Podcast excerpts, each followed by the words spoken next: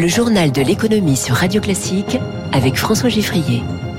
Avec Ophi Invest, une nouvelle dimension pour l'avenir. L'économie au, scanner de Radio Classique. Trois titres. Emmanuel Macron a tranché. Les rachats d'actions, c'est du cynisme de la part des grandes entreprises. Le président leur demande une contribution exceptionnelle versée aux salariés. 25 points de base. La Fed serre la vis contre l'inflation, mais moins fort que prévu. Contexte bancaire oblige. Et puis, la bataille culturelle et technologique entre Chine et États-Unis pour la domination du web. TikTok va tenter de se défendre au Congrès américain. Radio classique.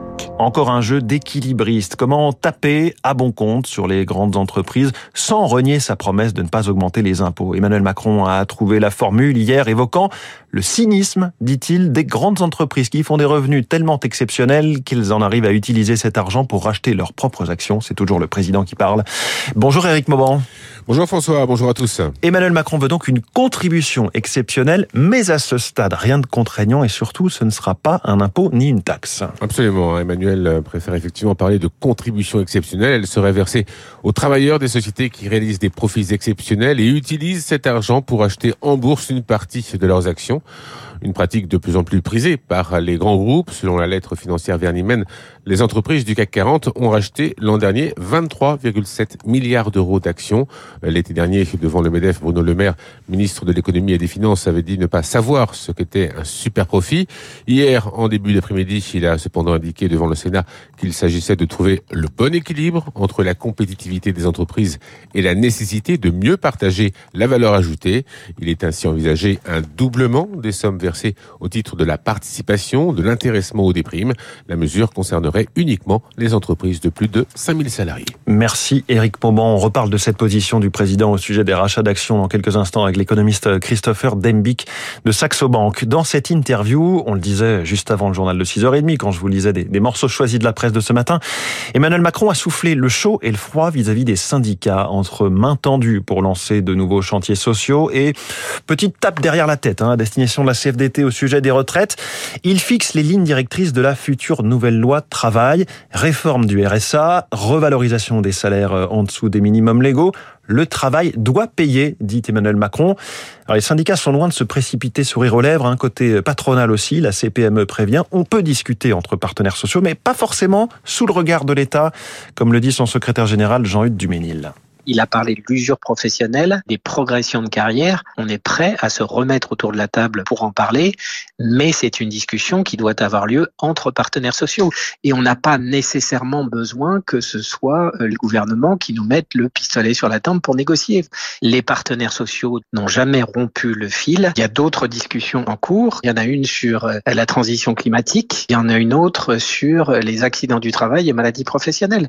Et on a signé il y a quelques semaines de ça, alors qu'on était déjà dans la tourmente sur la question des retraites, un accord important sur le partage de la valeur. Jean-Hugues Duménil de la Confédération des petites et moyennes entreprises. Du côté des syndicats, une phrase les a particulièrement agacés. Le chef de l'État a en effet accusé les partenaires sociaux de ne pas avoir cherché de compromis. Le projet de toutes les oppositions, c'est le déficit, a-t-il estimé. Je vis très mal cette déclaration. On réagit ce matin sur Radio Classique. Cyril Chabagnier, président de la CFTC, même si son syndicat admet qu'il faut rééquilibrer les comptes nous, à la CFTC, on est venu avec tout un mix de propositions pour euh, assurer la pérennité de notre système par répartition. Or, la Première ministre m'a dit clairement dans son bureau, vous êtes venu avec des propositions, elles sont crédibles, mais nous avons choisi de reporter l'âge légal. Euh, donc, qui n'a pas cherché le compromis? C'est le gouvernement, c'est pas nous. Nous reprocher ça, c'est un mensonge. Et euh, on n'est qu'au début du mandat du président de la République. Comment on va pouvoir travailler sur d'autres sujets avec cette confiance qui est largement entamée? Va vraiment falloir que le gouvernement mette sur la table des vraies avancées. Je n'irai pas pour faire figuration, c'est pas possible. Ah, Cyril Chabagnier, le président, le, patron de la CFTC. Réaction plus tranchée encore ce matin dans le journal Le Parisien de Philippe Martinez de la CGT, d'une part, qui le dit on n'habite pas la même planète. Hein. Le président nous dit arrêtez de faire vos caprices. Et même réaction de, Laurent Berger de la CFDT qui parle d'un déni total de la situation et d'une folie.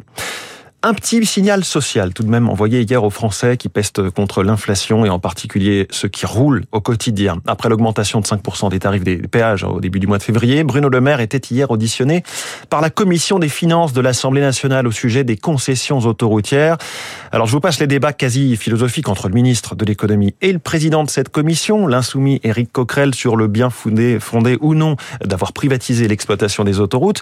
Bruno Le Maire assume et justifie même la décision de l'époque de, Dominique de Villepin en 2006.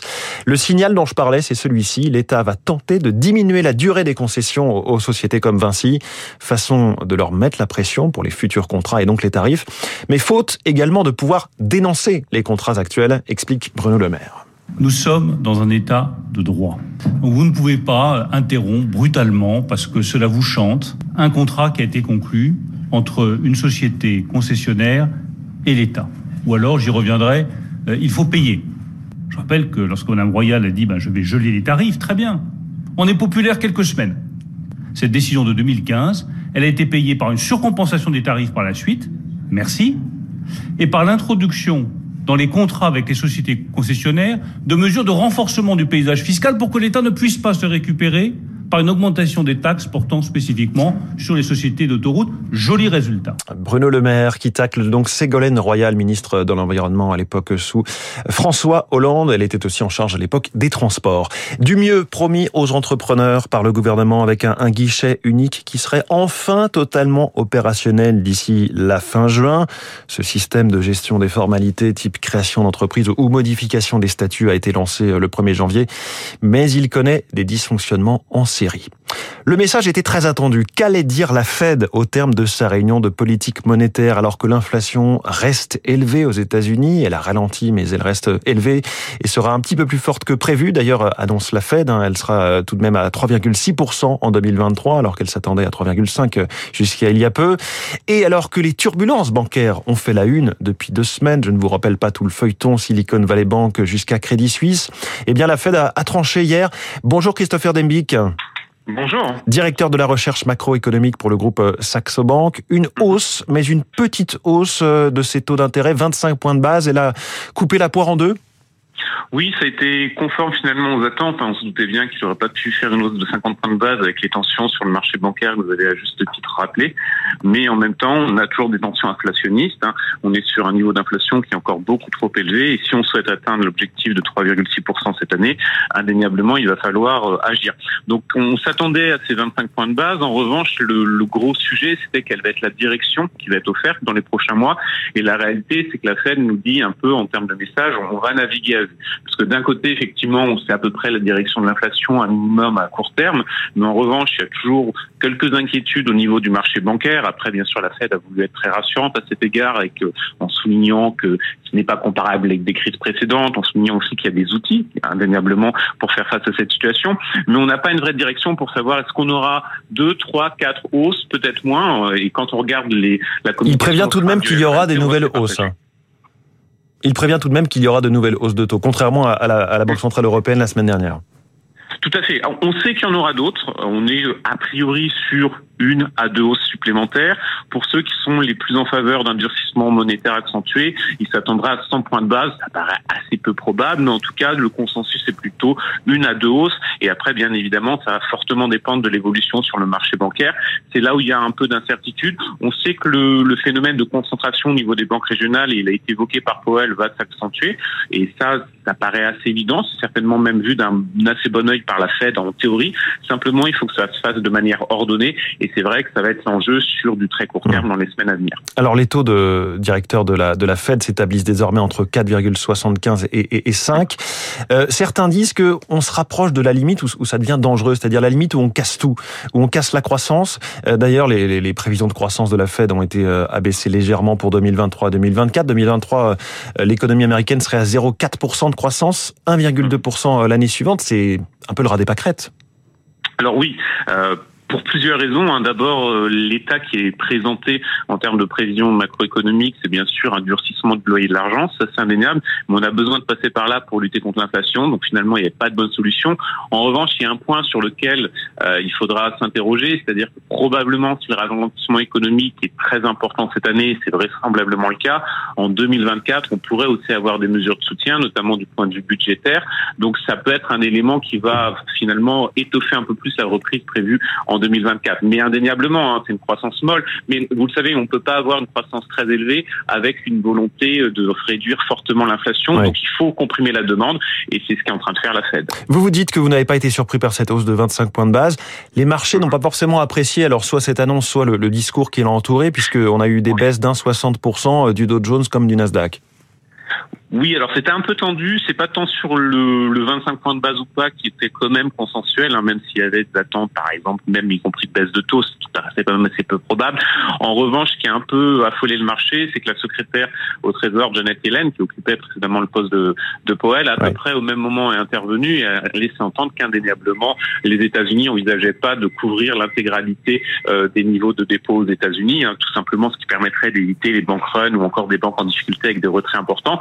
Alors, soyons très objectifs, hein, c'était des banques régionales qui avaient demandé à couvrir l'intégralité de leurs dépôts. La réalité, on savait très bien que ça n'arriverait pas parce que ça introduit un aléa moral dans le secteur bancaire. Mais c'est vrai qu'il y avait quand même des attentes à ce que les États-Unis soient un peu flexibles, avec peut-être potentiellement euh, une couverture des dépôts temporaire. Ça aurait pu être une solution un peu de compromis, mais là, c'était très clair et c'est ça qui a vraiment affolé le marché. Cette hausse des taux, elle va pas relancer, euh, selon vous, les secousses sur les marchés concernant certaines banques? Alors, les tensions sur le bancaire, objectivement, vont perdurer. Pour une simple et bonne raison, c'est que euh, ce type de schéma, on sait très bien que ça va pas se volatiliser du jour au lendemain. On le voit au cas par cas, et c'est surtout vraiment le vrai sujet. Hein, c'est quand même les banques régionales américaines, mais elles ont une place importante, notamment au niveau euh, de l'immobilier, euh, de l'immobilier commercial. Donc, c'est quand même un point, un point de tension évident. Et après, vous connaissez les effets de propagation qui existent. Même si du côté européen, la plupart des banques sont quand même très nettement en bonne santé. Bah, vous avez des effets de contagion psychologique qui font que ce qui se passe aux États-Unis a aussi un impact en Europe. Mais ça, ça va être un phénomène de long terme.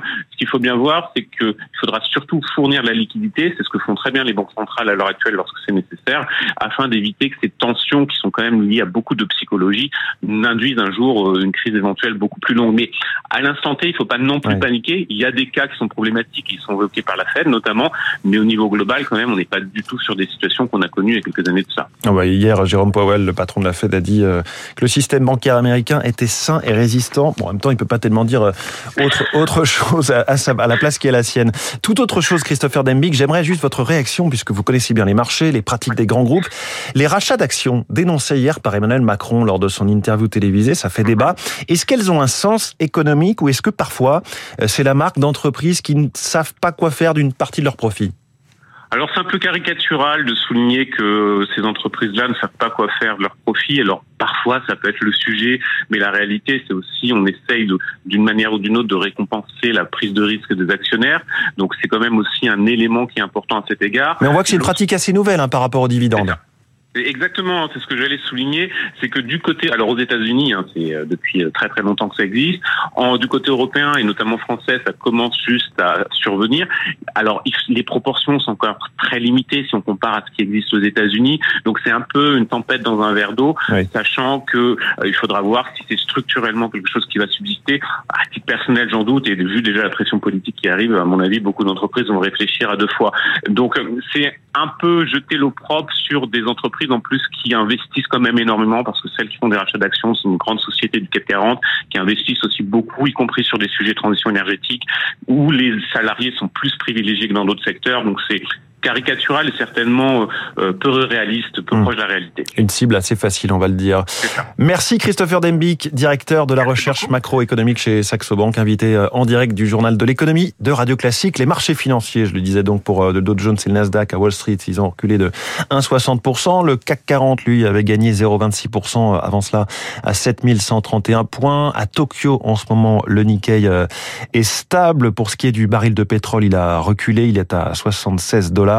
Et l'euro, lui, euh, a grimpé. Hein. Hier, il est à 1,0908. On revient aux États-Unis avec TikTok soumis à la question. Le PDG du réseau social chinois est entendu devant le Congrès américain aujourd'hui. Xu Zhishu devra répondre des accusations sur les pratiques de TikTok, la protection des données, la confidentialité, euh, son lien avec le pouvoir chinois.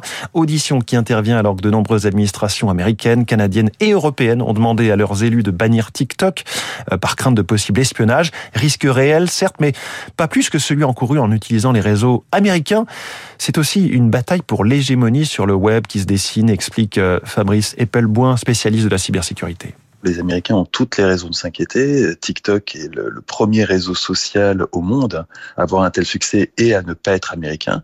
Et les Américains sont extrêmement bien placés pour euh, comprendre à quel point c'est un outil absolument redoutable. On sait depuis 2013 qu'il y a une forme de collaboration entre les services de renseignement américains et Facebook.